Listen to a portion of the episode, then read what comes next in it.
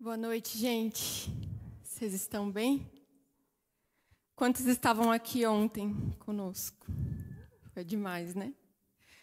Hoje nós estamos relembrando a Sexta-feira, Sexta-feira Santa, Sexta-feira da Paixão, como alguns chamam. E eu queria começar justamente com isso: paixão. Quando você ouve essa palavra, paixão, o que vem à sua mente? Talvez o mais óbvio seja aquele casal de dois adolescentes ingênuos, com aquelas borboletas no estômago, fazendo juras de amor um para o outro.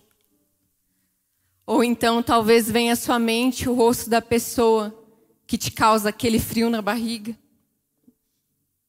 Aquele turbilhão, aquela montanha de sentimentos, aquela montanha russa de idas e vindas, de fortes emoções, ou até mesmo de frustrações vividas. É geralmente nessas coisas que a gente pensa quando fala ou ouve sobre paixão. Porque nos nossos dias foi esse significado que predominou, tanto nos dicionários quanto nas nossas concepções.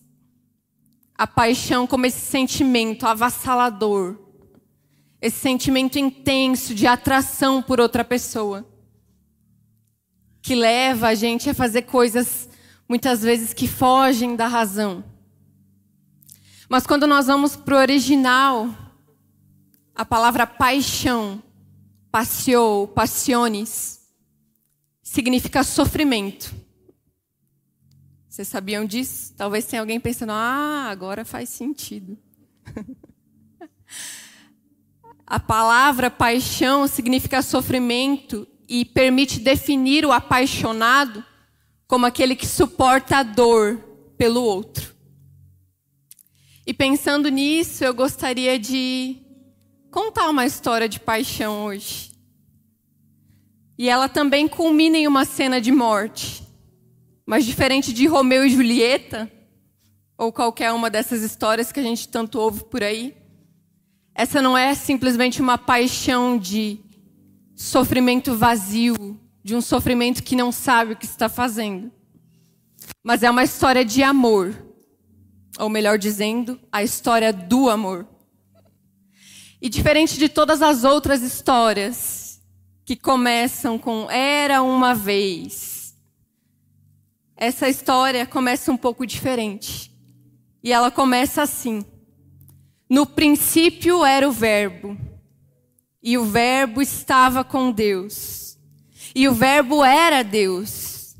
Ele estava no princípio com Deus.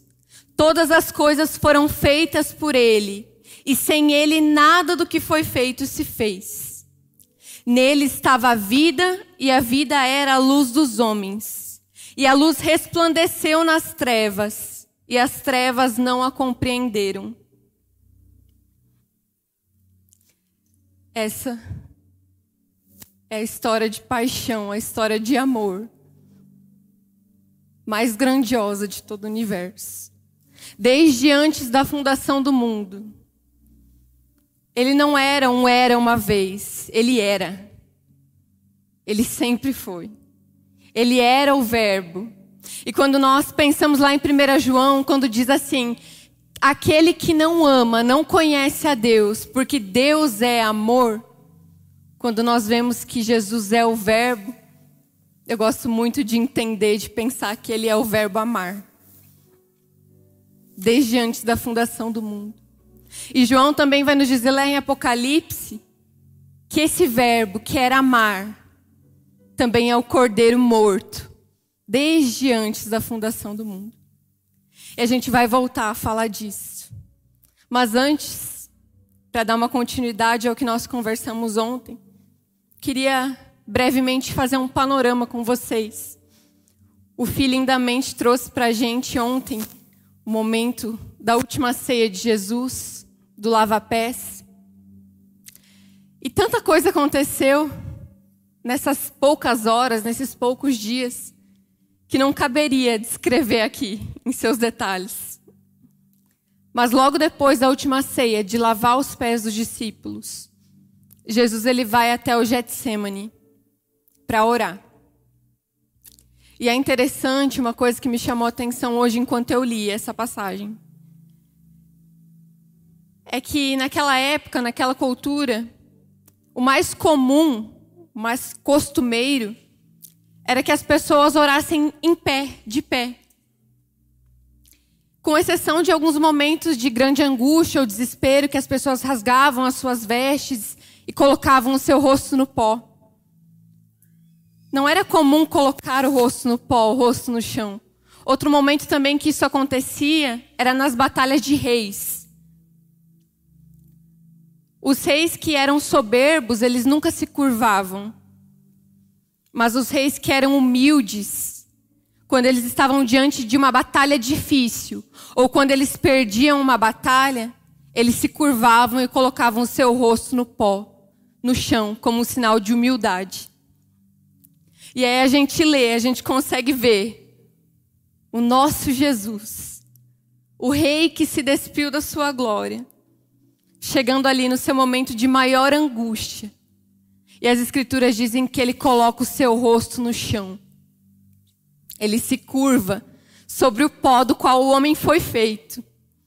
E ele ora ao Pai. Mesmo no momento mais angustiante, a sua agonia era tanta que os relatos nos dizem que ele suou sangue. E a literatura médica diz que isso é um fenômeno extremamente raro. Essa condição, ela acontece quando a pessoa está passando por um extremo estresse físico ou psicológico.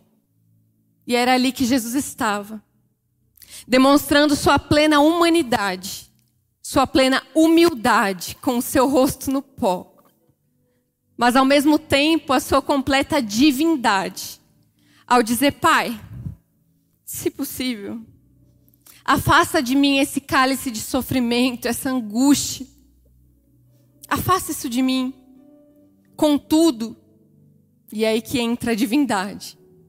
Seja feita a sua vontade. Porque a vontade de Jesus sempre foi fazer a vontade do Pai. O alimento dele era fazer a vontade do seu pai. E ali naquele momento de tamanha agonia, que ele estava nos seus limites físicos, psicológicos, sentimentais.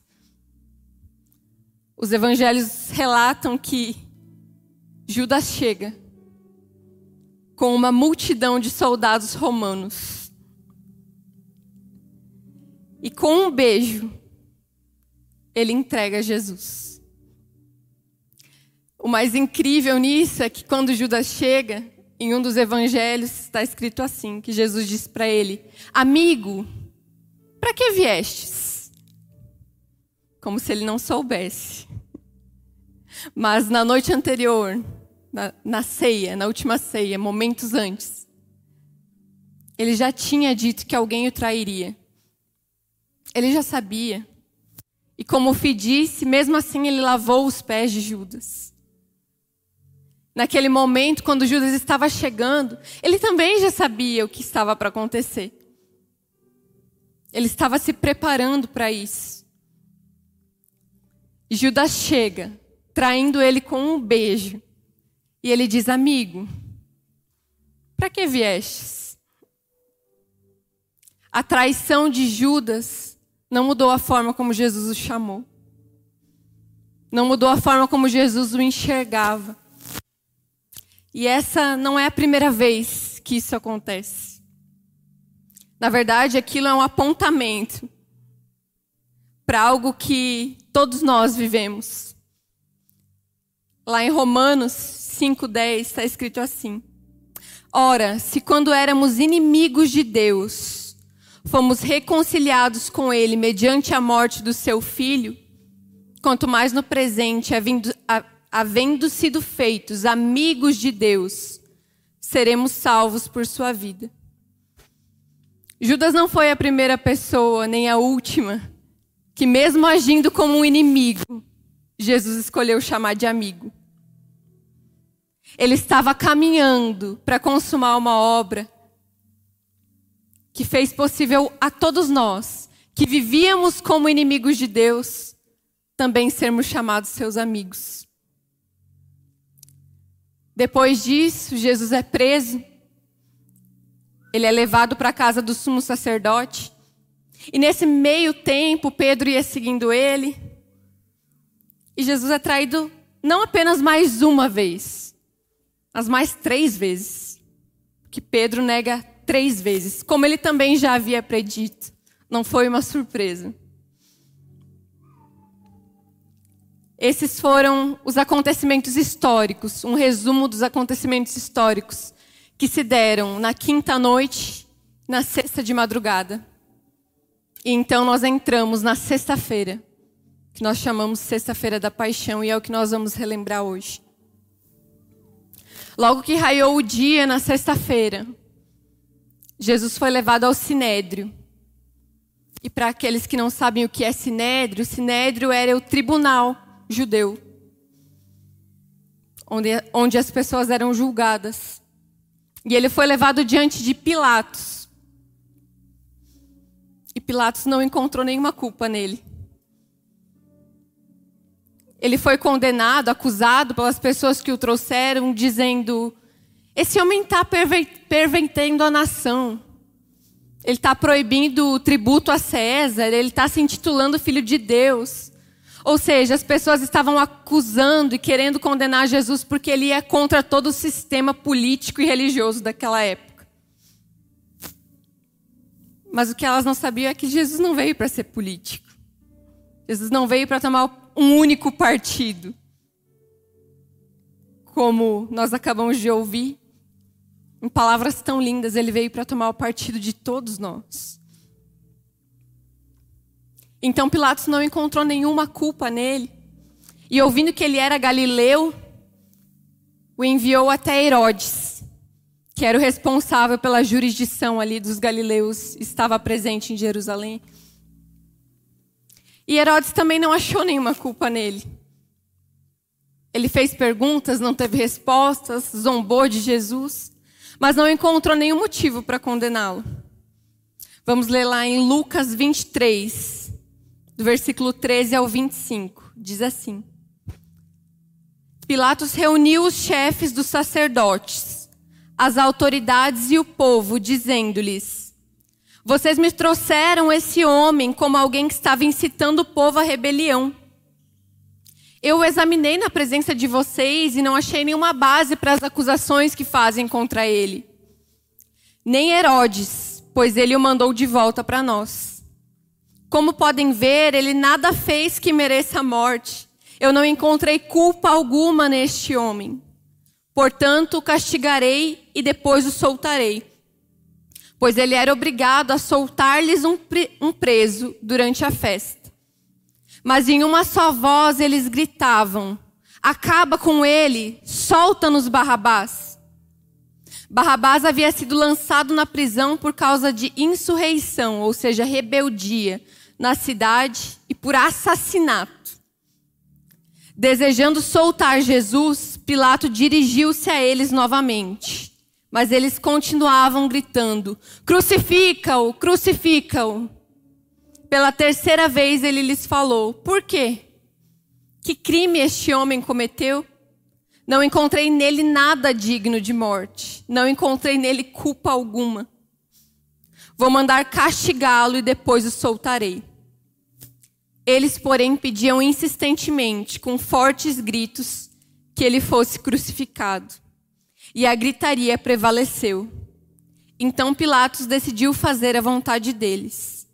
Libertou o homem que havia sido lançado na prisão por assassinato, aqueles que eles haviam pedido, e entregou Jesus à vontade deles.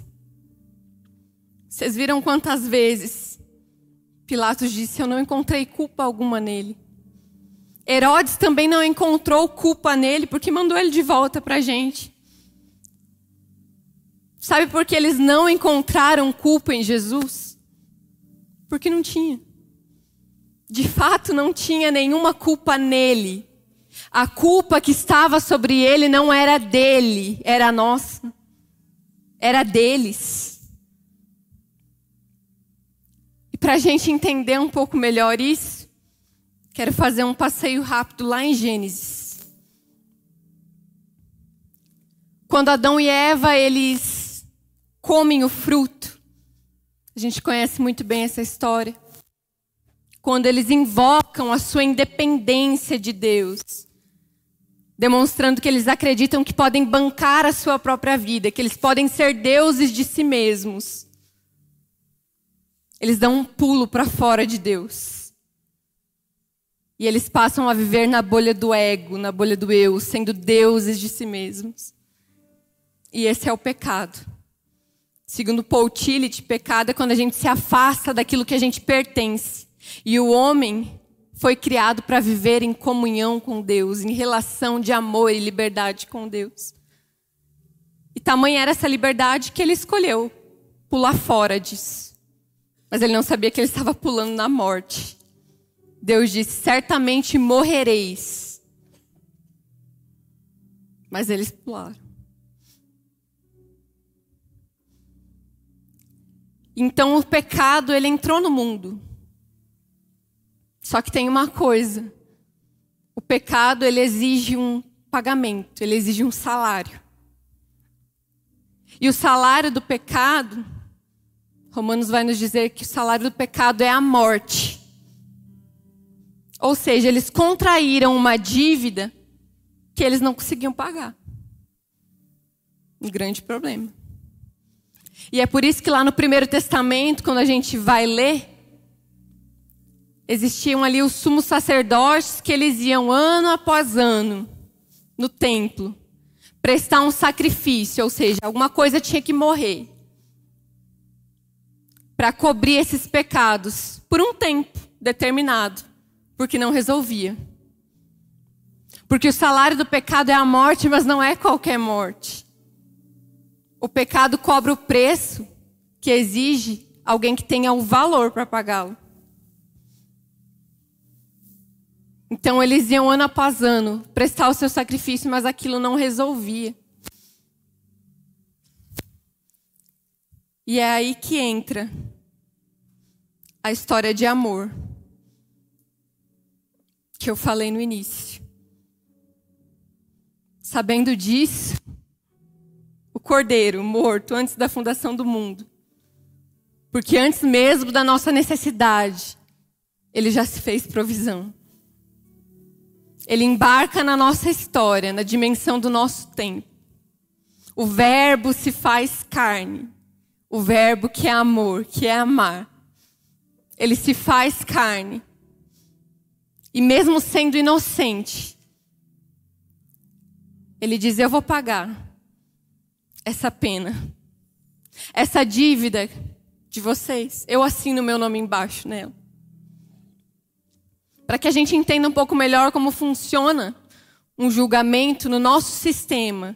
Porque, além de tudo, Jesus, o Deus encarnado, que é a perfeita justiça, ele se submete ao tribunal dos homens, de um sistema de justiça falido, caído, pervertido. Como é que vocês fazem justiça aí? Eu me encaixo nesse sistema. E no sistema de justiça do nosso mundo, para que uma pessoa seja presa, ela precisa ter cometido um crime que justifique essa detenção. Ela precisa ter transgredido uma lei que atribuiu a ela culpa. Todo crime tem uma pena, tem um castigo é a consequência. Se você comete um crime, você precisa pagar a pena, a consequência que já está determinada para aquele crime que você cometeu. Mas existe uma coisa. Todo crime, ele só permite uma pena. Uma vez que essa pena é paga, não há como pagar por ela de novo. E é aí que Jesus, calado, sendo inocente, ele assume essa pena. E quando alguém assume a pena no lugar daquele que estava para pagá-la, quem estava precisa ser liberto. Depois que a pena é paga, a liberdade. Jesus ele se submete a esse lugar. Nós podemos ver em Barrabás o retrato perfeito de toda a humanidade. Eu, você. Barrabás, ele é liberto de uma culpa que era dele, por causa de um Deus que assumiu a culpa que não era dele. Nós vamos ler Lucas 23, 33, 46. Quando chegaram ao lugar chamado Calvário, ali o crucificaram com os criminosos, um à sua direita e o outro à sua esquerda. Jesus disse: Pai, perdoa-lhes, pois eles não sabem o que estão fazendo. Então eles dividiram as roupas dele, tirando sortes. O povo ficou observando e as autoridades o ridicularizavam. Salvou os outros, diziam. Salve-se a si mesmo. Se é o Cristo de Deus o escolhido. Os soldados, aproximando-se, também zombavam dele, oferecendo-lhe vinagre, diziam: Se você é o rei dos judeus, salve-se a si mesmo. Um dos criminosos que ali estavam pendurados lançava-lhe insultos. Você não é o Cristo? Salve-se a si mesmo e a nós. Mas o outro criminoso repreendeu, dizendo: Você não teme a Deus nem estando sob a mesma sentença? Nós estamos sendo punidos com justiça, porque estamos recebendo o que os nossos atos merecem. Mas esse homem não cometeu nenhum mal. Então ele disse: Jesus, Lembra-te de mim quando entrares no teu reino. Jesus lhes respondeu: Eu lhe garanto, hoje você estará comigo no paraíso. Jesus ouviu tantas vezes: Salve-se a si mesmo. Você não é o rei? Você não é o bonzão? Você não é o Cristo? Salve-se a si mesmo. Mas o que eles não sabiam é que Jesus veio mostrar um Deus que apresenta um jeito de viver que não está preocupado consigo mesmo. Pedir para Jesus salvar a si mesmo era contrariar a natureza dele. Porque Jesus não salvou a si mesmo, aquele ladrão pôde descobrir o que era salvação. Porque Jesus não salvou a si mesmo, eu e você podemos conhecer o que é salvação.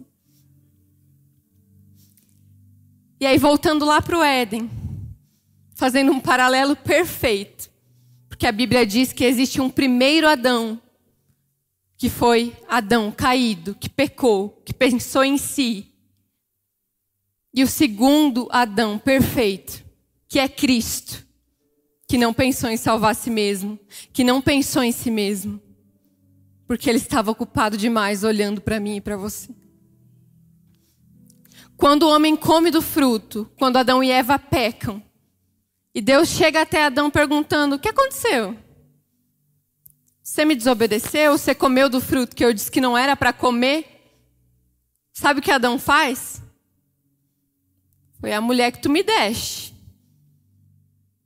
Ele transfere a culpa em seu ego. A culpa que também era dele é da mulher que tu me destes. E a mulher aponta para a cobra e vira um ciclo de pessoas transferindo a culpa. E aí vem o segundo Adão perfeito, Jesus. Ele não tinha culpa. Mas sabe o que ele fez? Ele assumiu a culpa da sua noiva para si. Jesus nos chama de noiva, ele chama a igreja de noiva. Ele diz: Eu me responsabilizo por ela. Da mesma forma que Deus foi até Adão perguntou: "E aí, o que aconteceu? O que você fez? O que a sua mulher fez?" Adão ele transfere a culpa. Hoje Deus pode chegar até Jesus, nosso noivo. Perguntar o que aconteceu. Ele diz: "Tá tudo bem. Eu me responsabilizei por ela. Eu assumi a culpa dela." Esse é o nosso Deus. Ele não escolheu salvar a si mesmo, porque ele sabia o que ele estava fazendo. Quando nós lemos Jesus dizendo ali, Pai, perdoa-os porque eles não sabem o que fazem. Só uma pessoa que sabe o que está fazendo pode dizer, eles não sabem o que fazem, mas eu sei o que eu estou fazendo. É por isso que está escrito também nas Escrituras que pela alegria que lhe estava proposta, ele suportou a cruz. Por mim e por você. Todos os açoites físicos, todos os açoites em sua alma, a sua mente, que a gente sabe que muitas vezes dói muito mais. Você ouvir uma palavra que te machuca, uma palavra que zomba de você, do que simplesmente uma chicotada. Ele recebeu tudo isso por amor. Por amor a mim, por amor a você. Aquele ladrão disse: Nós estamos recebendo justiça pelos atos que nós cometemos. Mas ali naquele lugar a justiça estava sendo ressignificada aquele que foi completamente injustiçado, no ápice da cena de amor, dessa história de amor, de paixão, ele pega toda a injustiça que ele recebeu e ele transforma aquilo no ápice da sua história de justificação. Injustificado, injustiçado, ele justificou. Calado, inocente, Salve-se a si mesmo. Esse não é o nosso Deus. O Deus que, entre matar e morrer, escolheu morrer. O texto continua dizendo: já era quase meio-dia, e trevas cobriram toda a terra até as três horas da tarde. O sol deixara de brilhar e o véu do santuário rasgou-se ao meio. Jesus bradou em alta voz: Pai, nas tuas mãos entrego o meu espírito. Tendo dito isso, expirou, se entregou à morte. Lá em Hebreu nós vemos que o véu do templo Lembra que eu falei que os sacerdotes eles iam anualmente, ano após ano, oferecer um sacrifício que eles acreditavam que precisavam oferecer para serem perdoados. Quando eles ofereciam esse sacrifício, eles entravam no lugar do templo chamado Santo dos Santos, que era onde, naquela época, naquela cultura, se acreditava que a presença de Deus habitava simbolizado ali pela Arca da Aliança. Então só o sumo sacerdote ele tinha acesso a esse lugar. E os pecadores não podiam entrar lá. As demais pessoas não podiam entrar lá, porque o véu ficava no meio. É meu véu, gente. Como se todos vocês fossem os pecadores, aqueles que deviam, estavam em dívida.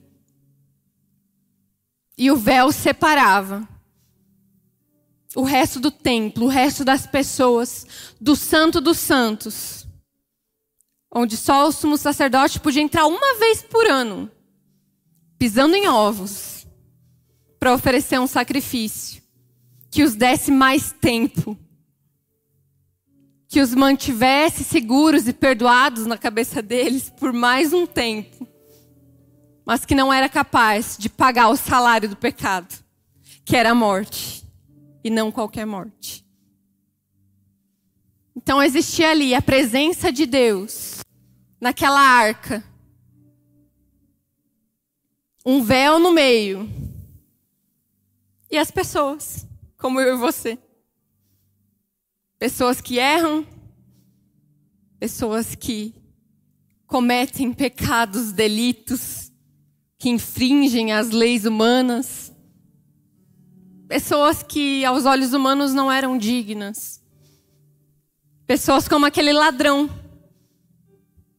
que fez tudo o que fez, mas naquele momento olhou para ele e disse: Lembra-te de mim. Pessoas como Barrabás, que foi salvo, foi liberto, antes mesmo de Jesus morrer ali, simplesmente pela escolha dele. Que lá na Via Dolorosa, com seu corpo não conseguindo fisicamente carregar a cruz, mesmo assim continuou porque na sua alma ele já tinha decidido carregá-la até o fim. Sangrar até o fim, sofrer até o fim, porque ele sabia o que ele estava fazendo. Ele sabia qual seria o fruto do seu penoso trabalho.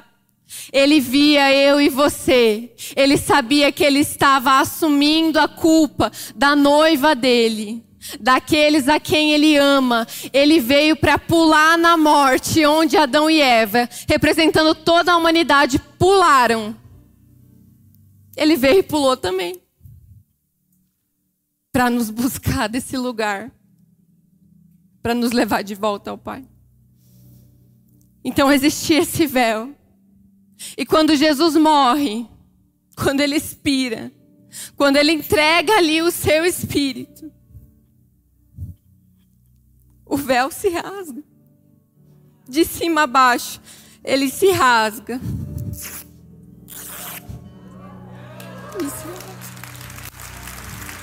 Aleluia.